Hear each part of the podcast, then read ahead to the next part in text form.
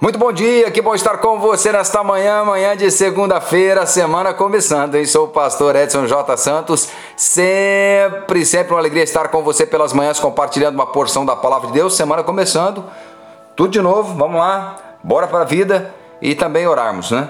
Orarmos pela cura, orarmos para que se descubra a vacina contra o coronavírus, a palavra de Deus em 2 Crônicas 7,14, né? Se o meu povo, que se chama pelo meu nome, se humilhar e orar e buscar a minha face e se converter dos seus maus caminhos, então eu ouvirei dos céus e perdoarei os seus pecados e sararei a sua terra. Deus é bom, né? Deus é misericordioso e Ele pode curar a terra se nós estivermos na presença dEle. Então, orarmos nesse sentido. E começando a semana, eu quero falar com você sobre sentimentos destruidores. Ruth 1:20. Porém ela lhes dizia: Não me chameis Noemi, chamai-me Mara, porque grande amargura me tem dado o Todo-Poderoso. Parabéns a você, mulher, pelo seu dia. É, ontem foi o Dia Internacional da Mulher. Deus ama você do jeito que você é e quer fazer de você tudo o que ele sonhou para você.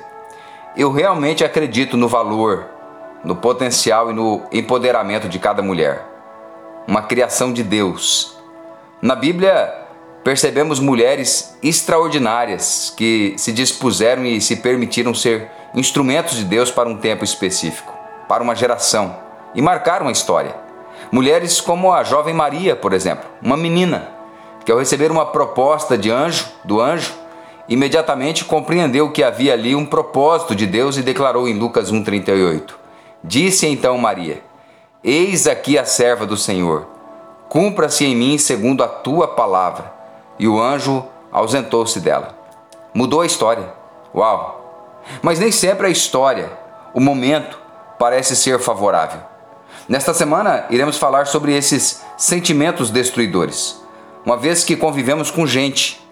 E como gente é gente em qualquer lugar, fatalmente iremos nos deparar com pessoas manipuladoras, controladoras, centralizadoras e muitas vezes com espíritos malignos manipulando a forma de pensar e agir da pessoa sem ela perceber.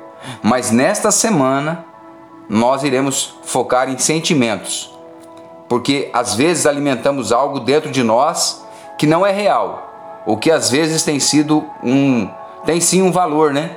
Mas não tem tanto valor como decidimos dar. E vamos sofrendo com aquela situação. Então não vamos falar de espíritos malignos ou de, de comportamentos, vamos falar de sentimentos, porque sem percebermos nós vamos adoecendo.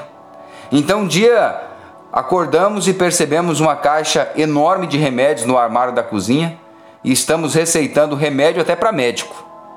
A vida, se deixarmos, amarga a gente. Foi o que aconteceu com Noemi. Seu nome, Noemi, significa agradável.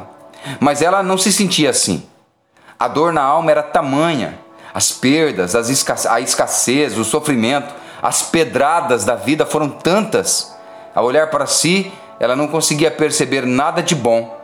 Sem saber o que fazer com a sua vida, com a identidade desconfigurada, ao ser chamada por aquilo que realmente era sua essência, aquilo que realmente não podemos perder, ela havia, ela já havia decidido dentro de si que poderia um dia ter sido, mas não era mais. Havia a vida havia feito dela uma pessoa amarga. A desconstrução de quem foi de fato, a vida vivida com dores de quem percebe a si, não como quem é, mas o que se tornou, o que a vida fez com você.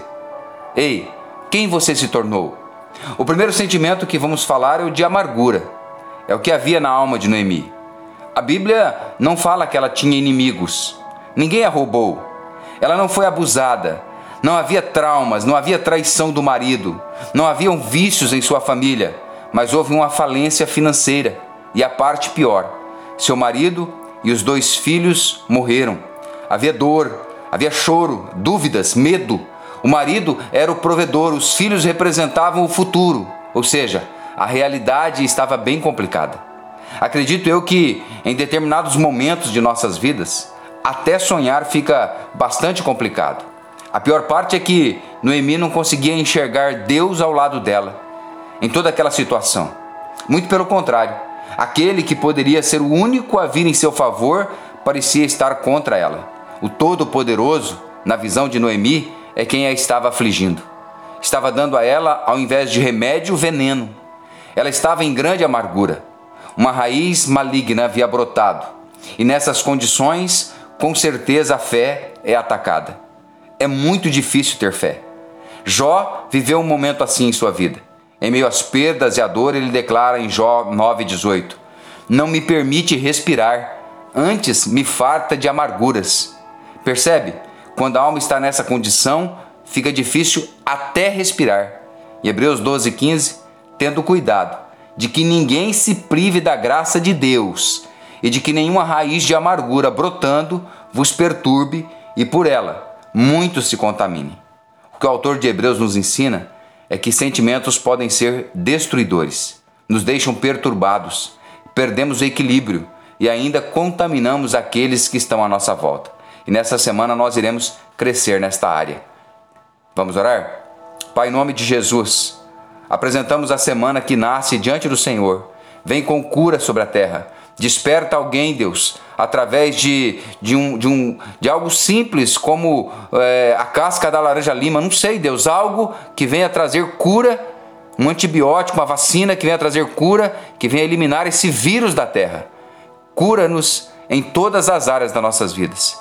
Nos dá sentimentos saudáveis em uma semana abençoada. Em nome de Jesus. Amém e amém. Que Deus abençoe você. Que Deus abençoe sua semana. Um abraço.